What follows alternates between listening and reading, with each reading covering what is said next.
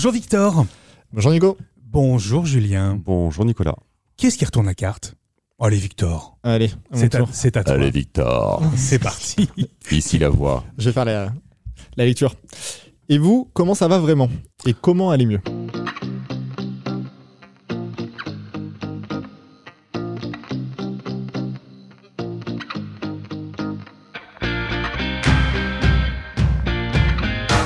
Alors j'ai vraiment eu envie de savoir comment vous alliez en ce moment et ce qui pouvait nous rendre anxieux, nous angoisser, peut-être euh, émettre euh, des doutes, des craintes aussi sur l'avenir. On peut parler politique, on peut parler euh, aussi écologie, on peut parler travail, social, société, on peut parler de la communauté aussi. Mais j'ai vraiment eu envie qu'on se pose vraiment et qu'on se demande ce qui allait, ce qui n'allait pas, et peut-être essayer d'aller mieux et de voir comment on peut aller mieux. Euh, moi, j'ai posé la question, allez Victor, je commence avec, avec toi. Euh, vraiment là, euh, aujourd'hui, comment tu, tu te sens? Est-ce que tu es serein par rapport à l'avenir, par exemple? Alors, sur un point de vue professionnel, Ouais, professionnel. ouais, euh, totalement pour le coup. Euh, J'ai aucun problème et je suis totalement serein. Alors- Parce qu'après, j'ai une, une maîtrise totale de ma vie professionnelle. Hmm. Et c'est ça la différence, euh, je pense. Alors là, on parle professionnel, mais si on... Sur la vie personnelle, ah bah alors après, là, c'est souvent bien ça le problème, c'est que il faut trouver l'équilibre. Est-ce qu'il y a des choses qui t'angoissent euh, en ce moment euh, On le sait, l'actu n'est pas forcément très, euh, très, très facile à digérer euh, quotidiennement. Euh, on sort d'une période de, de- violence sociale, enfin de différents euh, conflits sociaux. On, bah, on sort d'une période d'émeute également. Euh, on a beaucoup parlé de, la réforme des retraites et du conflit qui, était lié à ça. Est-ce que c'est des choses qui vous, vous atteignent, toi Victor? Est-ce que ça t'atteint tout ça, toute cette actualité-là que que- qu'on prend euh, avec nos smartphones ou autres en pleine figure tous les jours? Bah, moi, ce qui m'atteint, c'est surtout le, le fait que je pense que hum, vit tous en France et qu'on est tous très contents de vivre en France et qu'à un moment, euh, il y a Ah, des- Visiblement, pas tout le monde. voilà, non mais qu'à un moment, on a des, on a tous euh, des valeurs euh, communes. En tout cas, j'espère qu'on on nous a tous inculqué les mêmes valeurs à l'école et qu'aujourd'hui, euh, certains ne sont pas capables de les respecter. Et c'est, on se dit qu'à un moment, cela aura forcément un impact aussi sur nos vies professionnelles. Justement, est-ce que, est-ce que cet impact te, peut te, faire un peu peur te- ou, ou au moins t'interroger peut-être? Est-ce que tu y Ce penses? qui fait peur, je pense que c'est la non-maîtrise. C'est-à-dire de comment demain, ce type de population et ces jeunes d'aujourd'hui Mhm. qui vont se retrouver sur le marché du travail euh, rapidement, hein, parce que pour la plupart, euh, ils vont s'y retrouver dès cette année ou l'année prochaine, Ouais. comment on va être amené à les gérer en entreprise? C'est-à-dire que moi, la grande question, c'est que si déjà on n'arrive déjà pas à les gérer en train de faire des conneries le soir dehors, excusez-moi du terme, mais comment demain on les gère dans nos propres entreprises? Mais tout- toute cette violence, est-ce que, est-ce que ça t'a atteint quand même? Ça t'a, ça t'a un peu angoissé? T'as vécu des moments qui étaient un peu plus, un peu plus difficiles ou pas? Alors, bon, alors, on va pas le juste pour le redire, hein, mais j'ai quand même euh, vécu euh, quelques années en Israël, j'ai connu euh, la guerre, j'ai connu euh, les, les roquettes. Donc, euh, c'est pas quelques voitures et. Oui, t'a un peu immunisé finalement. Voilà, moi, clairement, je, bon, je vais jusqu'à dire que ça me fait ni chaud ni froid, mais. du moment que ça se passe pas sur le pas de ma porte dans ma rue et que on va dire forcément on prend un peu plus de distance. Mhm. Après je me mets à la place de personnes qui peuvent vivre euh, dans ces endroits-là où je me dis que forcément la distance on la prend pas et que ça peut être très malsain euh, pour eux. Mais je pense aussi que tout le monde a ses responsabilités et que les responsabilités elles remontent pas euh, à 2023 en tout cas les responsabilités elles sont beaucoup plus anciennes que ça et ça fait bien longtemps que le problème il dure et qu'il persiste. Et toi, Julien, comment tu prends, euh, sans trahir de secret, tu travailles aussi au contact de l'actualité quotidiennement? Comment tu, tu vis tout, tout, euh, tout ce, ce flot de. Alors, euh, il y a quelques bonnes nouvelles, mais il y a surtout pas mal de violence et de mauvaises nouvelles. Comment tu, le, comment tu l'encaisses, euh, toi? Bah, T'as vu déjà ce qui s'est passé à Bayonne là le- Ouais, ouais, ouais. T'as vu? Enfin, Moi ça me fait flipper quand même. de, de- tu dis juste aux jeunes de dire arrêtez de pisser devant ma porte et puis le mec ça y est, il se retrouve il est mort. Enfin chacun, enfin c'est bizarre quand même que chacun se fasse sa propre justice. Moi ça me gonfle un peu. Bon, Mm. T'as envie de dire j'espère qu'un jour on va retomber dessus puis c'est lui qui, euh, qui va y passer. Bon, bah, euh, Il y a de fortes chances que la police fasse son travail. oui euh, je l'espère qu'il le retrouve déjà. Voilà.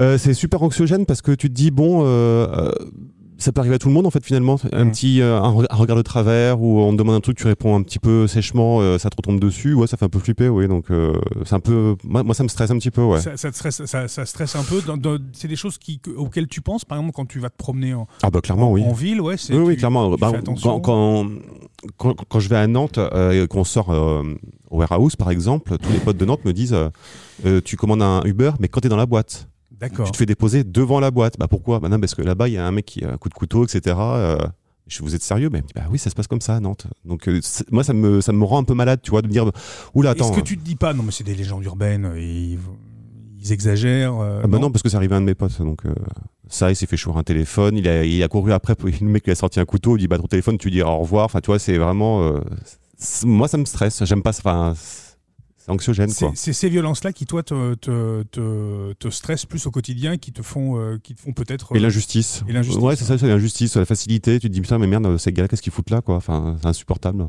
T'as- t'as vécu des choses euh, similaires, toi, Victor ou... Bah alors après Julien euh, cite un exemple que je connais très bien, hein, le warehouse à Nantes.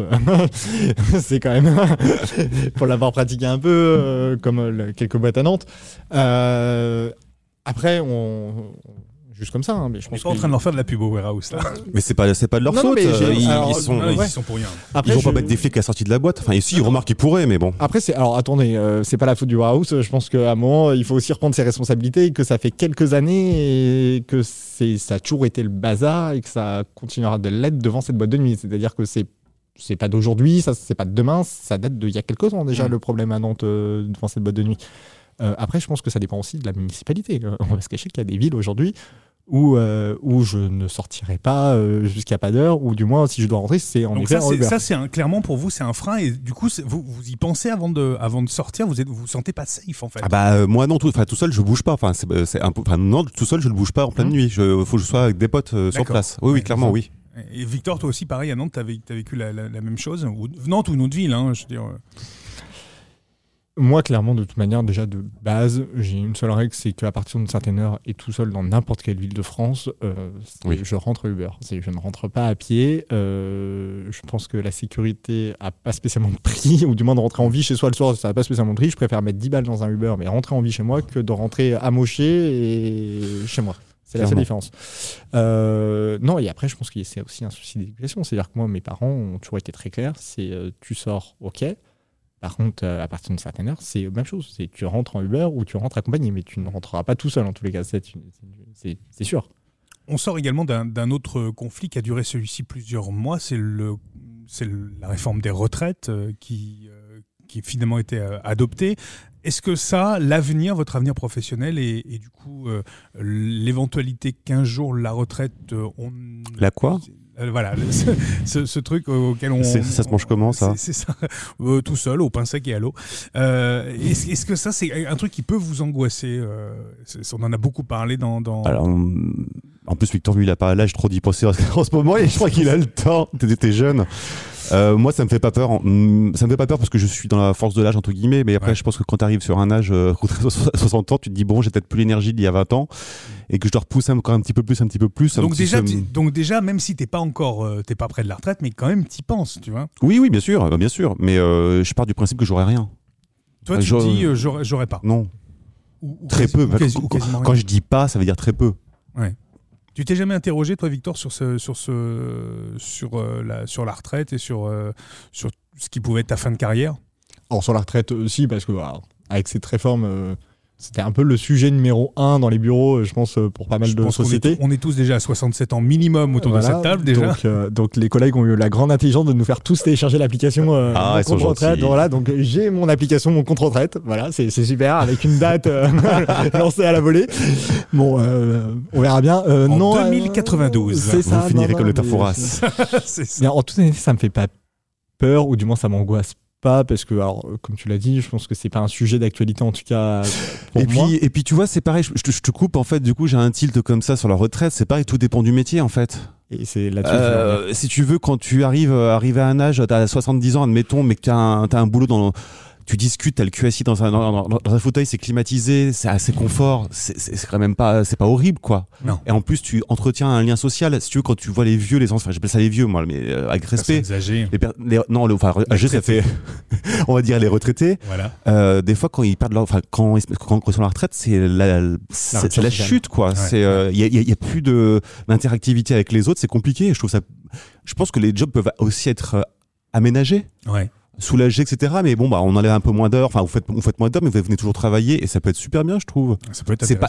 C'est pas une maladie de travailler. Mais après, c'est sûr que tu prends la retraite et tu dis bon bah je travaille sur la route euh, en plein été, euh, je suis en train de refaire euh, le bitume. Ouais, bah là les gars, je les plains quoi. Oui, bah ouais, ils sont usés quoi. Alors justement, j'allais y venir, mais c'est vrai qu'on a vécu un été. Alors ça dépend encore des, il y a des moments, mais il a fait plutôt, plutôt assez chaud. Est-ce que vous, quand on voit les incendies, alors on a vu au Canada, on a vu euh, dans euh, dans le sud de l'Europe, etc. Dans ma culotte. Aussi. J'en voilà. étais sûr de je, sais vraiment- je me suis dit qu'il il allait la faire. Bah voilà, c'est fait.